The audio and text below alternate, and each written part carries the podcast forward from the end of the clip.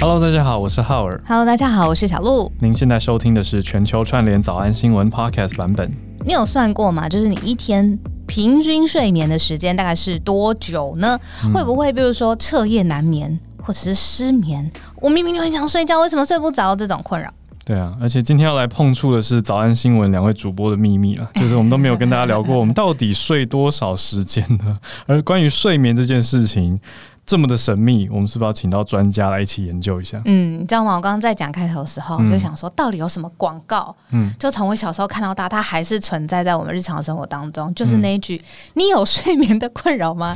你有失眠、夜长梦多的困扰吗？”为什么 这件事情你懂吗？我知道，因为它碰触到每一个人的生活啊。从我小听到大、哎对，而且睡眠的问题其实构成了全球性的流行病。啊，有全世界大概一半的人都说他们的呃睡眠品质可能对于健康跟生活的品质有所影响，我们是那一半全世界里面一半的其中两位吗？不好说，不好说吧。不好说。我之前看过一个数据，有说是台湾睡眠医学学会统计，说这个统计上面说，台湾每五个人当中就有一个人深受失眠的痛苦。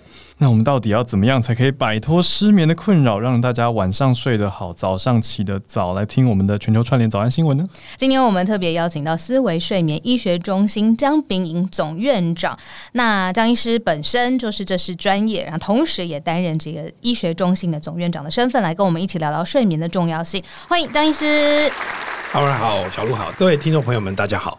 张医师你好，我们直接就来切入主题了，就是到底为什么人需要睡觉？人如果不睡觉 会怎么样？那我们睡着的时候，人体跟大脑到底在做什么？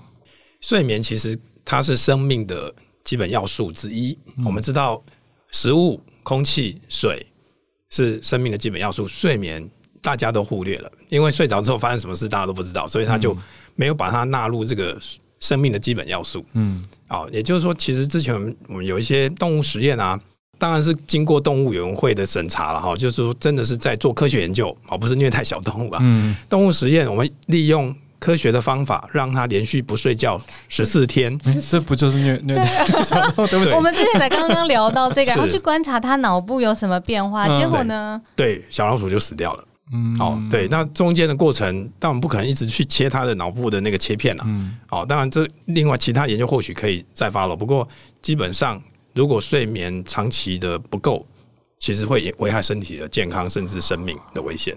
啊，所以虽然睡着之后都不知道发生什么事情，但是我拿掉它，人的生命就受到威胁，所以很重要。非常非常重要。我很好奇的是说，他在这几天的过程里面，是身体的各个器官开始衰竭，还是说对大脑特别冲击？因为我们都常会想到说，睡眠跟大脑好像有很密切的关系。对，没错，因为一般我们所谓的这个日出而作，日落而息嘛，它就是一个生理时钟的运作的状况。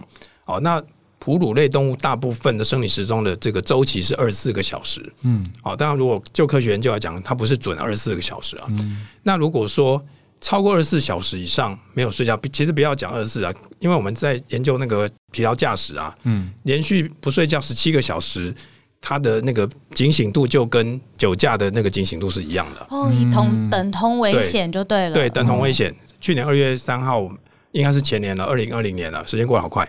对我们一片模糊，对，是 大家都没睡好。是。对啊那那我我我个人，因为我是德国的国际睡眠科学科技协会的总会的理事长嘛，是那当时我就带了八个长春很名校的教授，都是在我们美国的重要的干部啊，还有两个上市公司的总经理去美国运输部有一个正式的会议。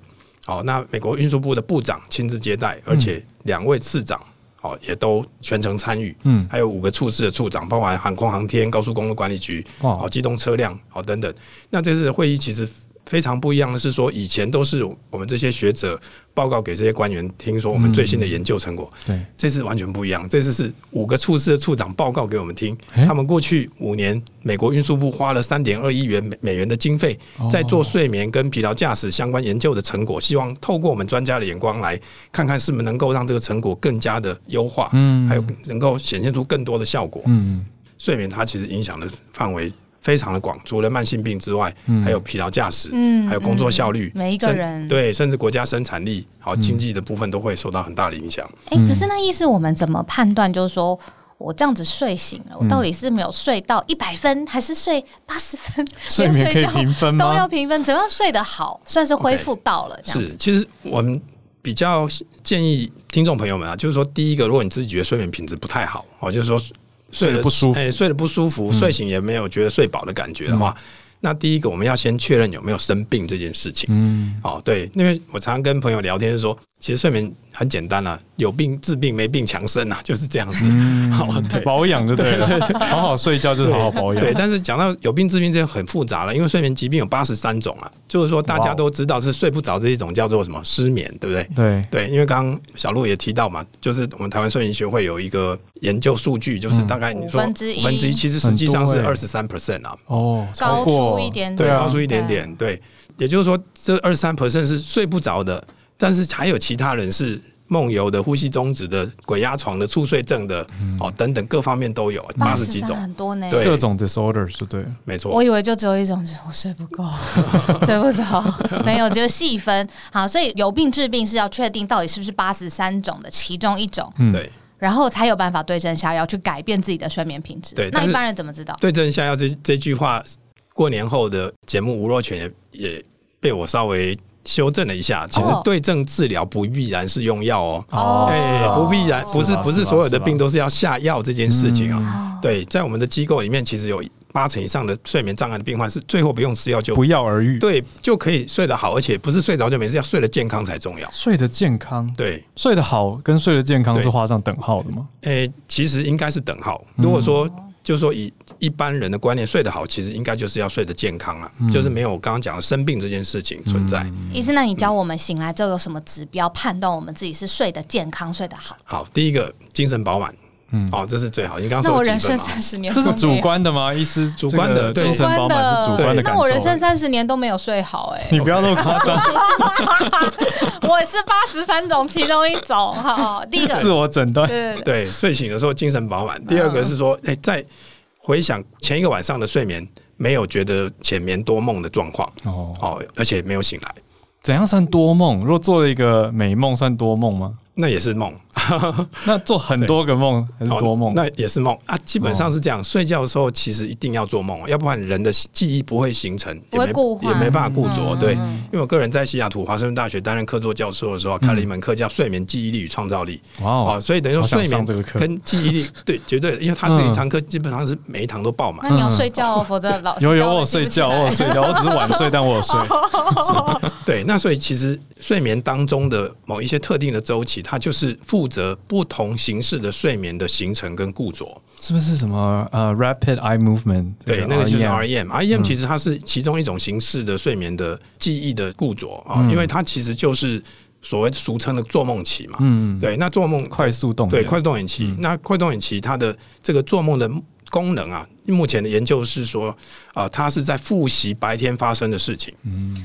哦，但不见得是当天白天哦，有可能是上个礼拜，甚至上个月，甚至三年前的白天发生的事，他也可能会继续复习。所以很多人说，哦常常梦到这过世的亲人啊什么的，嗯以前的哦事，对以前的事情，哦，这个其实都是在复习，我们叫 rehearsal。嗯，哦，对，那这个其实中间的很多机转是相对复杂。不过，嗯如果说听众朋友就想要进一步了解的话，其实你记得一个重点就是要睡得健康，你的记性就会好。嗯嗯嗯，意思可是说到说的健康啊，我们自己可能也会去网络上面 Google 嘛，嗯你知道有很多种睡得健康的方法，有一些是真的是对于现代生活来说太难的，说什么整个卧室里面你要睡觉之前几个小时不可以看手机，不可以看荧幕，嗯你我想要追个剧也不太可能。那很多人就会觉得说，这个我现代我无法一触可及达到，所以就会直接跳去一个简单的方法，自己不想办法去找外国褪黑激素来吃啊，然后自己去戳医师肩膀说可不可以开一些什么让我好睡的这种，好像很平常哈。太长了，对，太常太常见。其实这件事情跟减重也有很大的类似点啊，哈。譬如说，很多人说，哎、减重是不是说这个也不能吃，那个也不能吃，然后每天要运动多久？对，就是其实大部分人做不到嘛，所以为什么说减重很难，对不对？嗯。那睡眠要睡得好，其实也不容易、欸，就是说这个是上天给我们的恩赐啊。如果可以睡得好的话，这个是我们叫做 be blessed，受祝福。对，受祝福的。对，但是睡不好的民众的百分比，刚刚 Aura 也提到，其实超过四十到四十五 percent 以上。对，哦，对，这是 WHO 的数字，而且往往非常困扰，通常是试过很多方法以后，还是觉得睡不好，而且越想要睡好，反而压力越大，然后越容易会觉得说，哇，怎么都睡不下去。对，嗯，对，所以就是说这些呃。不同的睡眠障碍，它有不同的做治病的机转嘛？我们叫 pathophysiology。基本上，我们就是说，第一个要先确定有没有生病。嗯，有病当然一定要治病嘛。你生病要靠自己去调整是不可能的事情啊。嗯，好，很多人说，那江医生运动运动可不可以？运动能治病吗？连小朋友都知道不行啊，不行。对啊，对啊，但是运动一定要做哦，不是说不要运动啊。嗯，运动虽然没办法治病，但是运动还是要做。嗯，哦，但是光如果生病，一定要找睡眠专科医师来治疗你的睡眠疾病。嗯，好，这个才是重要的。现在是不是也越来越多睡眠专科？就是跟过去几年比起来，有很多基金会的研究这种。对，还有睡眠中心这些领域的研究。对，现在很多呃台台湾我们说。医学中心大医院里面，其实基本上应该都有成立睡眠医学中心。嗯，对。那台湾其实卫福部还没有正式的举办这个睡眠专科医师的考试认证了。哦，啊，但是在美国跟欧洲甚至日本啊，还都甚至中国大陆都已经有国家级的考试来认证睡眠专科医师。比如说我自己是耳鼻喉科，是我的本业是耳鼻喉科医师，是我的耳鼻喉科的专科医师执照就是卫福部举办的。耳鼻喉专科考试通过之后才拿得到，就所谓的国考。国考对，那但是睡眠医学这件事在台湾一直都还迟迟没有办理啊，所以变成说很多民众投诉无门。譬如说我睡不好啊，自己先想办法解决，结果最后解决不了，就开始挂精神科、挂神经科、挂胸腔科、挂耳鼻喉科、挂甚至挂牙科。哦，各位如果说在台北市。就经过那个牙科诊所，哇，每个大招牌说失眠，哎，睡眠不好，睡眠障碍什么，哇，这个就没想过这件事。对，这个太就是说列在太多太多，是啊。那但是说真的，如果说今天这个，譬如说我是睡不好的病患，我去挂一个精神科医师，他基本上。大概就是开药给我，我九成九的机会就是开药给我。对，好，那如果去看胸腔科，他就跟我说：“哎，你这个要带呼吸器。”那如果看耳鼻喉科，他可能就是说：“哎，那你这个要治疗鼻子过敏，甚至要开刀开喉咙。”都好片段的对，就是说非常的片面。我们叫瞎子摸象。哦，好，在我演讲的 slide 里面，就是讲睡眠医学这件事情，就是说，好，如果这个瞎子他是摸到大象尾巴，他就说，哎，大象它是一个长长的一个动物，嗯，好，跟蛇一样。那如果他摸到他的大腿，他就说，哇，大象跟那个树一样的粗，嗯，好，等等。但是事实上都不是嘛，不全面，对，完全是非常片面的。嗯，只有睡眠医学专科医师才有办法真正的帮病患做。这个睡眠障碍诊断跟完全的治疗。嗯，医师，我想绕回去一下，就是刚才有说到指标这件事情啊，医师可不可以再教教我们？您刚刚说是早上起来精神气爽，这个主观的判定可以说是睡得好。对。那反过来说，我如果连续几天或是出现什么状况就不行了。如果台湾有什么医学专科，我赶快冲去看。就医。对，是对。其实我们机构礼拜二下午我们办一个讲座啊，我是跟民众分享，是说。失眠的非药物治疗，好，就是说，其实刚刚讲对症下药不必然是嘛，对症治疗不一定是吃药啊，是因为睡眠有好多的治疗方式，并不是用药物来治疗的，嗯，因为一直吃药其实也不会好了，简单讲是这样，对，因为基本就是说没有，如果没有真正找到原因的话，要一直吃药，只是把它敲昏让它睡，继续生病嘛，大概就是这样，等于只是不去感受那么强烈而已，可是没有去从根源下手，对。比如说我连续几天是。对，我睡不好，我就得去找帮助。需要就医的指标。对啊，我一天做十五个梦，我要就医了吗？OK，是不是有这种 量化指标？哎，我做超多梦的，能算得出来。好，指标的部分啊，一般来讲，就我们办的讲座，其实有提到哈，失眠的定义就是躺在床上超过三十分钟睡不着，一个礼拜超过三个晚上。哦，哦，那连续一个月以上。这个就是符合我们叫慢性失眠的定义。OK，慢性慢性失眠定义基本上就要看医生了。急性失眠有时候自己调整一下还可以。急性是说还没有达到这个状态。对，急性就是说，对，也许一个礼拜而已。对，也许譬如说他可能是有一个 project 压力特别大，或者可能下个月 deadline 他要就是压力非常大，可能没办法调试。那他这个 project 结束之后，审面完之后他就好了，这个就叫急性失眠。嗯，那慢性失眠其实就是说这些 event。它可能是累积很久，嗯，好，那已经超过它的那个失眠的我们说阈值的部分，嗯，那还有一些其他的因素会导致慢性失眠的产生，嗯，好，那所以刚刚小鹿讲到的说指标的部分，如果一个礼拜有超过三个晚上躺床超过三十分钟以上睡不着，连续超过一个月，这个部分我们会非常强烈的建议要来看睡眠专科医生这。样已经很不舒服了。对就我的想象来说，如果我会发生这个状态的话，应该早上起来精神都会不太好。对，嗯，对。那另外有一些听众朋友可能他自己会去寻求一些改善的方式嘛，哈，有一些是好的，有些是不好的啦。譬如说运动当然是好，好、或者说晒太阳这也是好，但是有些人他可能就会去买一些东西来吃啊，嗯。哦，吃吃看会不会比较哎、能够帮助睡眠啊。嗯，哦，甚至就是说安眠药一颗、两颗、三颗一直加上去，那这些是不好的，嗯，哦，对，所以就这部分就必须要找到真正原因之后，才有办法改善他的问题。那我如果确定是失眠，意思就我所知，你刚刚说失眠种类都分这么多八十几种嘛？对可是我如果确定是其中一种，我知道如果长期不治疗的话，我身体其他部分也会嗯、呃造成其他慢性的、嗯、伤害。对像刚才医师有说我们的脑的认知，我知道，比如说许多慢性病的也跟睡眠有关呢、直接相关哦。哦哟，嗯对，现在我们知道医学上哦，应该还是或者包含科学领域的这个学术期刊呢、最高分的我们叫做《新英格兰医学杂志》，嗯，那还有 Nature、Science、Lancet、JAMA，这些都是非常高分的期刊。也就是说，这些研究能够刊登在期这这几类的期刊上面，基本上证据是非常充分的嘛。嗯，那所以过去这十五二十年之间呢，发表在这些期刊上面有关于睡眠影响到心脏病、高血压、失智、中风、糖尿病、性功能障碍的 paper 已经超过一万五千多篇了。哇，也就是说，这个已经不是偶发事件了，嗯，已经是大家都之前过去几百年都忽略的事情，现在慢慢慢慢被找出来，而且有发生那个科关联。对，而且有科学的证据来证实。讲一头拉骨，刚刚全部都什么高血压、心脏病，各种对啊全部的对都跟失眠有关不系。不是失眠，我们刚刚讲八十三种睡眠障碍，对哦对睡眠障碍对，睡眠障碍失眠只是其中一种对，对对嗯，八十三种睡眠障碍。是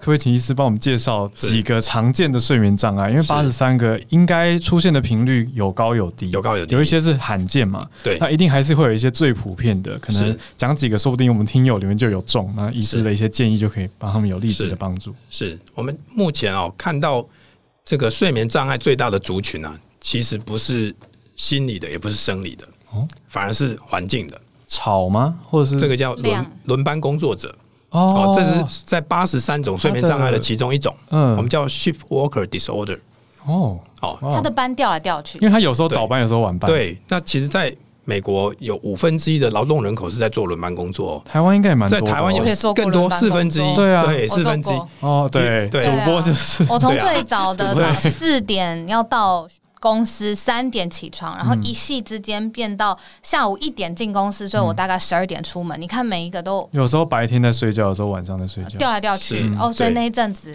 对我就八十三重的其中一种，是，对不对对？嗯最庞大的族群是这个，包含譬如说你刚刚主播，或者说在便利商店工作的轮班者。甚至哎轮班者大、工读生，对，然后餐饮业，对足科就有两万个工程师在做轮班工作啊，他们有的时候是夜班工程师，对，夜班工程师。跟国外连线。对，那我们医护人员基本上在医院也是要轮班嘛，是。对，要不然晚上病人谁照顾，对。对不对？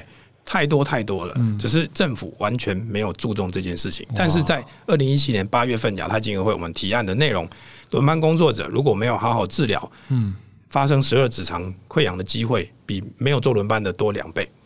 好、那恶性肿瘤部分，女性发生卵巢癌、子宫内内膜癌的机会会多一点五到两倍，男性发生淋对男性健康检查是 男性发生淋巴癌，还有另外其他恶性肿瘤的机会，其实也是多了两倍以上。嗯好、那为什么会这样子？因为睡眠不好，生理时钟混乱的时候，它整个内分泌会失调嘛。嗯，对，那这些就是容易引起癌症的产生。哇，好沉重哦。对，各位如果有兴趣，可以 Google 一下二零一七年亚太经合会睡眠科技提案，就可以找到里面详细的全部的内容。好，那关键字，大你不能这样啊！因为你发表这样子重磅的研究之后，谁还想去做那种就是不是轮班的这个，其实就是要政府要有政策，哦对，怎么政府要有哦政策，哦，要有政策去改善这些轮班工作者工作环的一对境？工作环境，还有排班情轮班的排班的一就是些。不要那个一天早班，隔天晚班对这样就让它固定对下来，比如说定就好很多这个月都这样排会好一点。哦是没错，嗯，对，那这是第一大的，最大的族群嗯轮班工作者。嗯环境有关。那对还有吗？什么是造成这八十三种的这个睡眠失调？对，那第二个就是刚刚小鹿讲的失眠。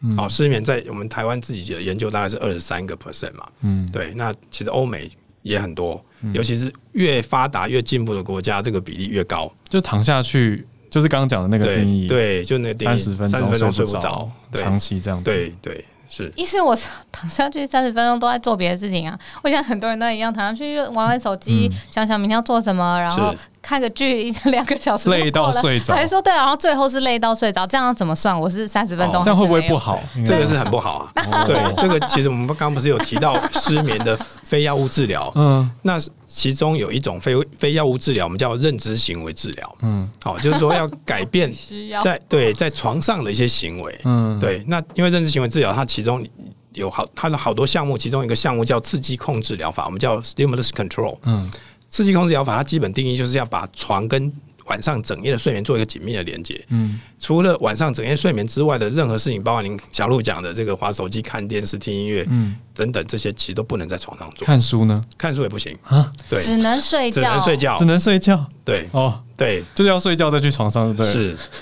对我准备两张床，你不要一张作弊，床是一张床，我 有什也是可以么好处？舒服的追剧、划手机，然后另外一追剧用张床是睡觉用。睡觉用，作弊作弊。对，其实您啊不好意思您可以对，其实有，其实是真的是有有人这样做，就是说他把这个所谓的贵妃椅啊这种很舒服他就是拿来划手机、看、休闲用、哦。休闲用。但是他真的晚上睡觉的时候，他就还是不会，回床上。对，还是回床上。哦，对，也是一个方式，就对了。认知型的治疗，我要报名这个对去 约医师时间，很严重，对啊。了解，而且我知道我不是我朋友圈唯一一个这样子的，等于现在的那个生活太多可以在手机上啊、荧幕上做的事情，反而就压缩到睡眠的品质。没错。大家其实最容易被牺牲掉就是睡眠了，嗯，睡眠的时间，对对对，这个是最重要，因为大家忙啊，忙的话都是很重要，是睡眠就最不重要。真的。可是我觉得这一集我真的是要好好给很多朋友，因为听一听，因为我们身边很多都在创业的朋友，然后创业家之间的话题就是你是不是没睡觉，是，然后或是大家甚至会有点拿这个来开玩笑说怎么办没时间，少睡一点就好了。是。对甚至变得有点潮，就是哦，你不知道我只睡四个小时，好像还会拿来标榜，对他都不睡觉的、欸，对其实嗯。早在二零一七年的时候，就刚好我们发表那个亚太经合会睡眠科技提案，当那个年度啊，纽约 New York Times 嗯纽约时报有另外一篇文章叫做 “Sleep a New Status Symbol”，嗯，就是说睡眠它是一种新的哦。社会阶级的象征。就是睡得少，对代表我很忙，我很成就，我很厉害。不对，是反过来了，要有钱有闲有生活品才能少质才有办睡觉法说，以后就炫耀说，我告诉你，我昨天睡八个小时，睡超满。对我觉得应该要创立一个新的时尚，对，没错。对啊现在已经不是拿了什么名牌包啊，开双 B 的什么，现在是睡得好才是真的是厉害的人。我觉得应该要鼓励一个风潮，就是大家要炫耀自己睡得超好，然后睡得很饱，然后我们做一个打卡，让大家觉得很很时尚，这样才是对国家整体健康是真的好的事情。是啊，嗯，对，因为我自己现在在念约翰霍普金斯医疗政策管理研究所博士班嘛，嗯就是工位博士。嗯我的博士论文基本上虽然还没写完啊，现在博三，我的博士论文就是在探讨。哦，因为刚刚讲八十三种睡眠障碍太广，嗯那因为博士论文不是我的 whole life 嘛，我只很嗯 focus 在其中一种病叫睡眠呼吸中止。哦，那这个睡眠呼吸中止呢，我们现在是用马里兰州美国马里兰州大学的 data，嗯因为我们学校在马里兰州嘛，在巴尔的摩。那基本上是这样，有治疗睡眠呼吸中止，因为有治疗，他一定要先投入一些医疗的费用嘛。嗯但是它后面产生的刚刚讲的心脏病、高血压、失智、中风，还有血糖不易控制的那个这些慢性病的这些费用啊，嗯，跟没有治疗睡眠呼吸中止，就一开始政府不投入这些钱。不先介对，入，就他就不他，对他先不不帮忙这些睡眠障碍的诊断，也不治疗，嗯。不花钱治疗他用别的方式去处理。对对，然后变成说后面这些没有发现、没有被发现、没有治疗呼吸中止的病患，他医疗费用的耗用呢，比先治疗的多了三倍。哦，不要拖啦，不必要的对浪费。嗯对对啊。在马里兰州的那个资料是，前者每一年每一个人是花了花费两千多块美金，后者是六千多块美金而，且这个是算钱，对不对？还没有算时间，还没有算时间哦。对，只有医疗花花费的部分。我觉得是一个效率医学的概念。难怪是一个新贵阶级啊，就是嗯。嗯，要真的有钱。嗯，对啊，对啊。而且而且活得健康啊，重点是不用一天到晚跑医院吃这些慢性病的药啊。嗯，哎哇，天哪，听完好警醒哦。是。我我是想到另外一个有点听了会有点紧张，可是还是帮大家问的话题哦，嗯。就是有时候我们看到新闻上很不幸有人猝死，是。也有非常多人，我相信会去研究跟好奇它跟睡眠的关系，是，是不是？有这么极端的连接吗？绝对有，而且前一阵子不是有好多艺人，而且是对，对。就是最后我们听到的说，哦，诊出来诊断出来的原因是主动脉剥离，嗯可是有很多人会去写分析文章，或者是去探究研究，其实真正的根本原因是长期睡眠不足或者是不规律。没错，就好像现在很多疲劳驾驶车祸，在我们交通部鉴定的法条里面，他没有因为疲劳驾驶导致的车祸，他的法条是未注意车前状况。OK，哦，对，所以全部的车祸都跟睡眠不好没有关系。就是没有去建立这个连接没有这个项目我们发现它其实有很高度的对关，系，完全没有这个项目。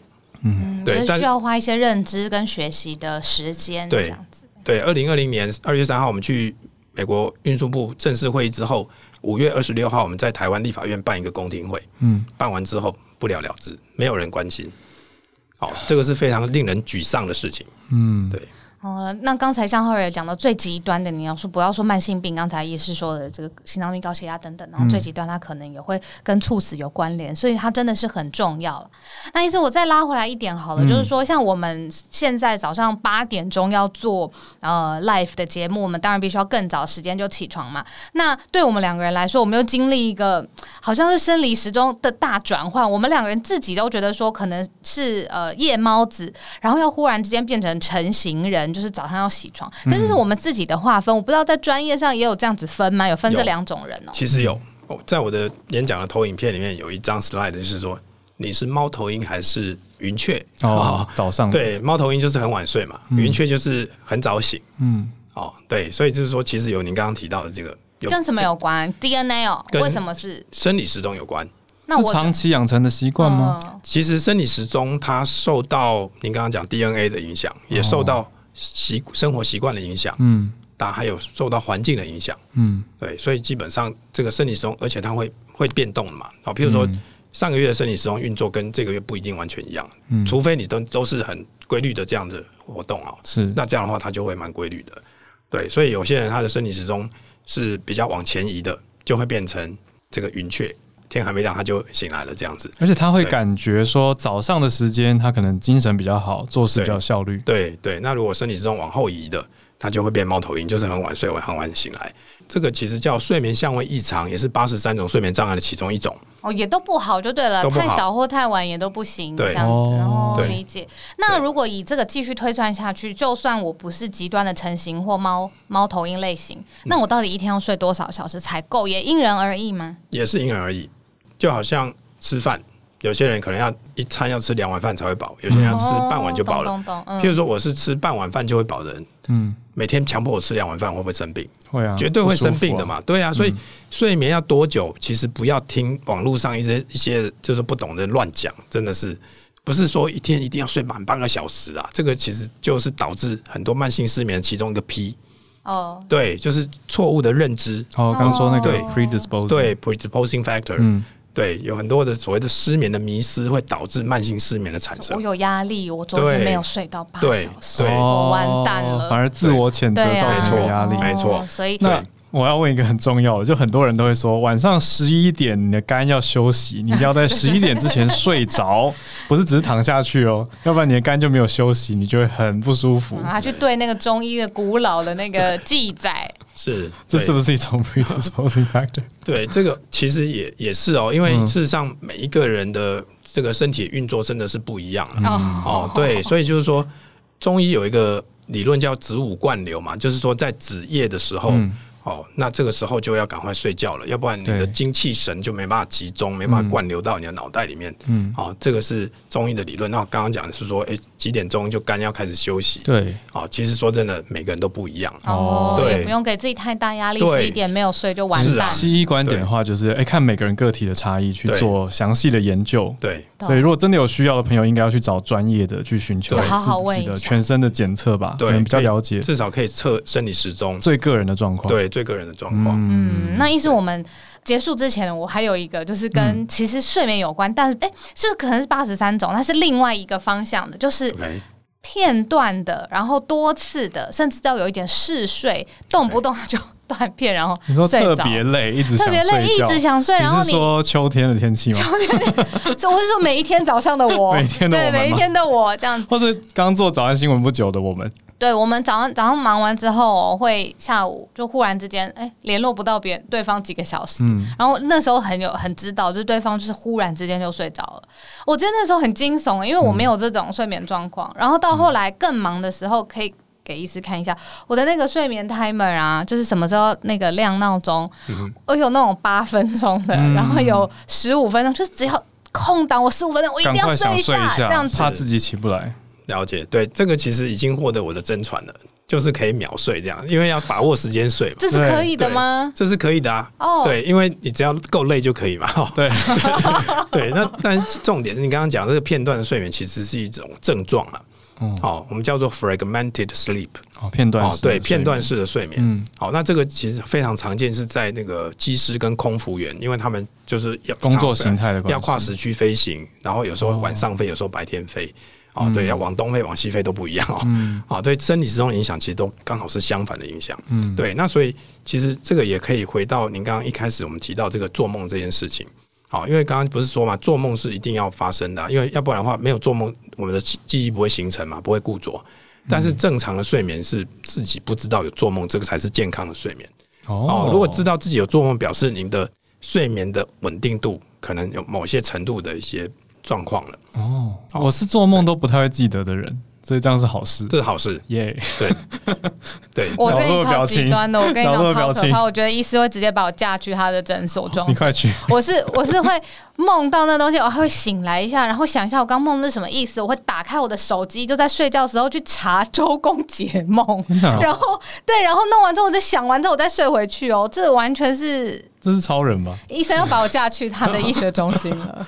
对，对，所以这个部分其实师如果意思说对，对，如果有 如果对如果有这些症状，其实真的我们建议要找到真正原因，是不是健康出现了一个警讯啊？嗯，哦，对，如果有的话，那赶快要改善这个问题。哇，是，那好，最后一题我自己问一下，因为有有我身边有一些不同领域专业的朋友或者是医师朋友，他们会觉得我这么忙或者从事高压力的口译跟你说播报的工作，好像理论上我应该是睡不好，可是我的自我主观感受一直觉得我好像精神还可以。